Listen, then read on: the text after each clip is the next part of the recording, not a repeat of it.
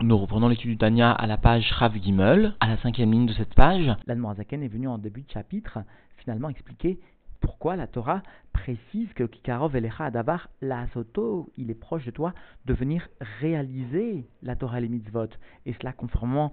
à l'étude du chapitre précédent, car en effet, Mocho Birshuto a précisé l'Admorzaken, l'individu a la maîtrise de son intellect, et par conséquent, il peut réfléchir un tant soit peu à la grandeur de Dieu, et ainsi induire de façon automatique, de façon méméla, un sentiment aussi fin soit-il, mais quand même existant dans son cerveau d'amour pour Dieu, qui lui permettra au moins de s'attacher à Dieu par l'accomplissement des mitzvot et l'étude de la Torah. C'est-à-dire finalement un amour qui ne sera pas un amour pur dans le sens du sentiment, mais qui sera un amour au moins qui sera vie, qui va emmener à l'action eh bien, cela, tout individu le possède intrinsèquement à cette possibilité de faire naître par une toute petite réflexion ce type d'amour qui le conduira de façon certaine à l'action. Alors, Anne va maintenant expliquer que parfois l'individu est confronté à une situation de rachat, c'est-à-dire qu'il devra au préalable, avant de réveiller cet amour, briser la clipa, et cela en brisant son cœur, libérant ainsi sa force divine intrinsèque.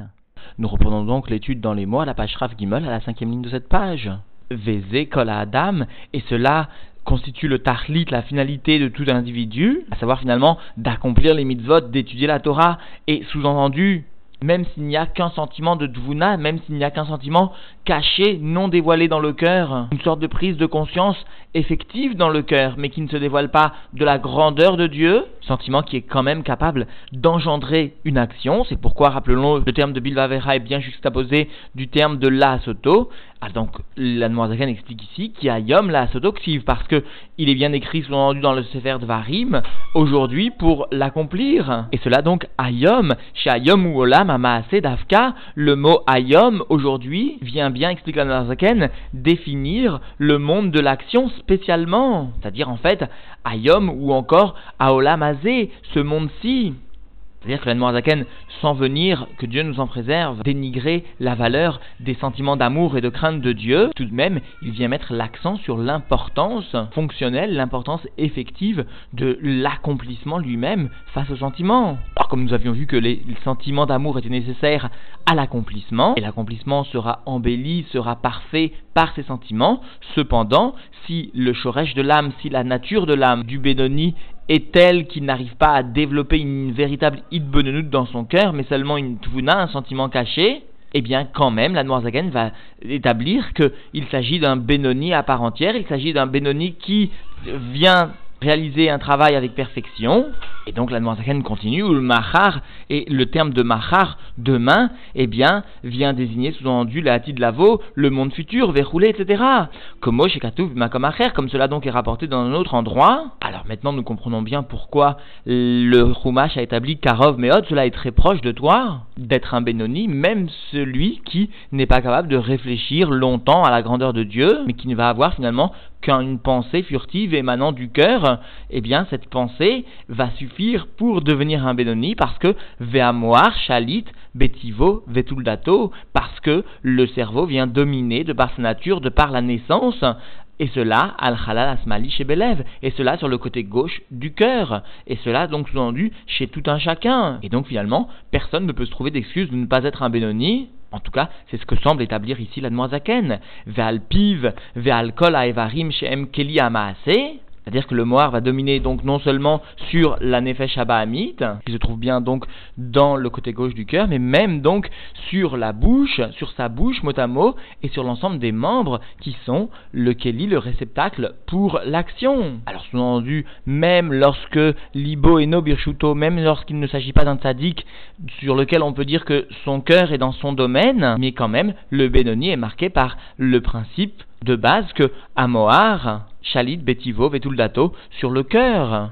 Amoar, Chalit à la lèvre. Ou encore Amoar, Birchuto. Le Moar est dans son réchoute, dans son domaine, par opposition à Libo Birchuto chez le Tzadik. Alors cela est établi clairement, continue la Morzaken, sauf exception faite donc du rachat. Imlo, Mish ou rachat, Behemet, si ce n'est celui qui est donc un méchant véritablement, c'est-à-dire il n'est pas un Benoni, il est donc un rachat, mais il n'est pas Keracha, sous-entendu par opposition à ce qu'avait établi la Zaken au premier chapitre. Le Benoni est Keracha, il est comme un rachat à propos de ses sentiments profonds, tandis que là il est un rachat Behemet parce que finalement, même dans sa pensée, même dans sa parole, même dans son action, il sera un méchant, il accomplira des avérotes. Et cela conséquence du fait qu'il ne veut pas accepter le principe de Amoar Shalit à lève. Alors que Mama Rabot comme nous enseignent nos sages entendu dans le Berishit Rabba, Sha'arechaim M Birshut Libam, les Rechaim, les méchants, eh bien, n'obéissent pas au principe des Bénonymes, mais bien eux, sont dans leur réchoute de leur cœur, ils sont dominés par leur cœur, par les tendances de leur cœur, ils vont derrière leur cœur, ce que leur cœur leur dicte, ils l'accomplissent, tant dans la pensée que dans la parole que dans l'action. Vn, libam, birchutam, klal, et leur cœur n'est pas du tout dans leur réchoute. Alors pas du tout parce que cela est bien le principe qui définit le tzaddik, alors que eux, justement, sont des Rishaïm. Veze onesh, algodel, veotsem, avonam. En ce qui concerne les Rechaïm, le fait sous-entendu que ils sont, ils se trouvent sous la dépendance dans le domaine, sous la dictée de leur cœur, cela constitue la punition pour la grande, très forte faute qui est la leur, à savoir le fait de s'être laissé dominer par leur cœur, le fait de ne pas avoir su réaliser une lutte interne pour sortir de la décision effective de leur cœur et venir imposer une décision qui est plus opposée est certes difficile à accomplir, mais qui est dicté par le bitoul amené par le cerveau. Et donc le fait qu'ils se trouvent sous la domination de leur cœur, cela constitue leur punition. Alors est-ce que pour eux finalement l'accomplissement de la Torah est possible de façon aisée comme l'affirme le Chumash Ou peut-être que non? Alors la Zaken vient d'expliquer Velo divra Torah bemetim, la Torah ne vient pas s'adresser aux morts. Et louche bechayem kruim metim, c'est-à-dire ceux dont dans leur vie, tout entendu, ils méritent d'être appelés, ou ils sont appelés des morts, c'est-à-dire des Bien, la Torah ne vient pas s'adresser aux Rechaïm, et donc lorsque la Torah établit que Karov, Meod, la Soto, la Torah ne parle pas à un rachat parce que le rachat est sous l'emprise de son mal, de son cœur. Comme le fait remarquer le rabbi, le cœur ne désire que la gashmiout et en aucun cas l'amour et la crainte de Dieu. Et cela pas même à un niveau de ta'alumot, pas même dans un niveau caché. Et puisque les Réchaïm ne sont que sous l'emprise de leur cœur, jusqu'à ce que même finalement leur moar est sous l'emprise de leur cœur. Alors explique le rabbi, s'il en est ainsi, il est impossible pour eux de servir Dieu. Et cela a priori est définitif parce que qui viendrait les réveiller?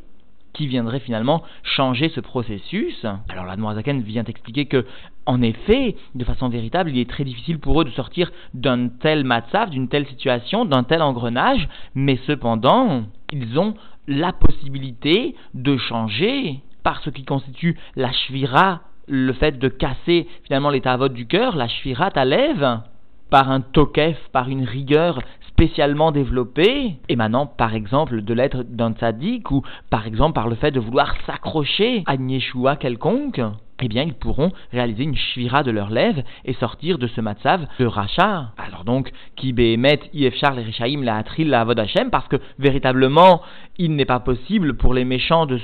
commencer le service de Dieu. Alors lorsque la l'Admorazaken vient souligner le terme de behemet, véritablement, cela veut signifier qu'il est impossible, a priori, pour les rechaim de commencer, de débuter véritablement le service de Dieu. Cela est contraire aux principes établis par leur nature. Cela donc, bli sheyasu tchouva à la avar trila, sans qu'il ne fasse, sans qu'il n'opère une tchouva sur le passé au départ. Et cela, les chabers à clipote, en cassant, en brisant les forces du mal, chez M. Massar Mavdil ou Meritza Shel Barzel, Amafseket, Benam Leaviem Shebashamaim, qui vient faire une afsaka, une séparation entre eux et leur Père qui est dans le ciel. Et ces clipotes, ces forces du mal qui s'établissent comme une volonté de réaliser le mal, eh bien cela constitue un rideau, un voilement, et même une séparation entre eux et Dieu. Alors le terme de barzel, de fer, vient bien signifier que finalement la avoda du rachat, pour arriver à commencer à servir Dieu sera une avoda excessivement difficile, sera une avoda très dure, véritablement. Alors, va expliquer comment est-ce qu'ils vont pouvoir opérer la shvira des clipotes, à des shvirat libo ou memerirat nafsho al -Av. Comment réaliser cette shvira, cette fracture, cette brisure des forces du mal en cassant leur cœur, donc une lutte intérieure profonde qui ne regardera que chacun face à lui-même au point qu'il arrivera à briser les élans de son cœur et qu'il sera finalement aussi animé d'un sentiment de mériroute, d'amertume de son âme sur ses fautes passées. C'est cela les deux armes du rachat, la shirat libo et la merirat nafsho, et souligne le ravi précédent, tant qu'un individu n'est pas arrivé au stade de Benoni, eh bien, il doit faire au quotidien l'utilisation de ces deux armes que sont la Shvirat Libo et la Merat Nafsho, le fait de casser son cœur et le fait de venir animer d'un sentiment de miriroute, d'amertume son âme.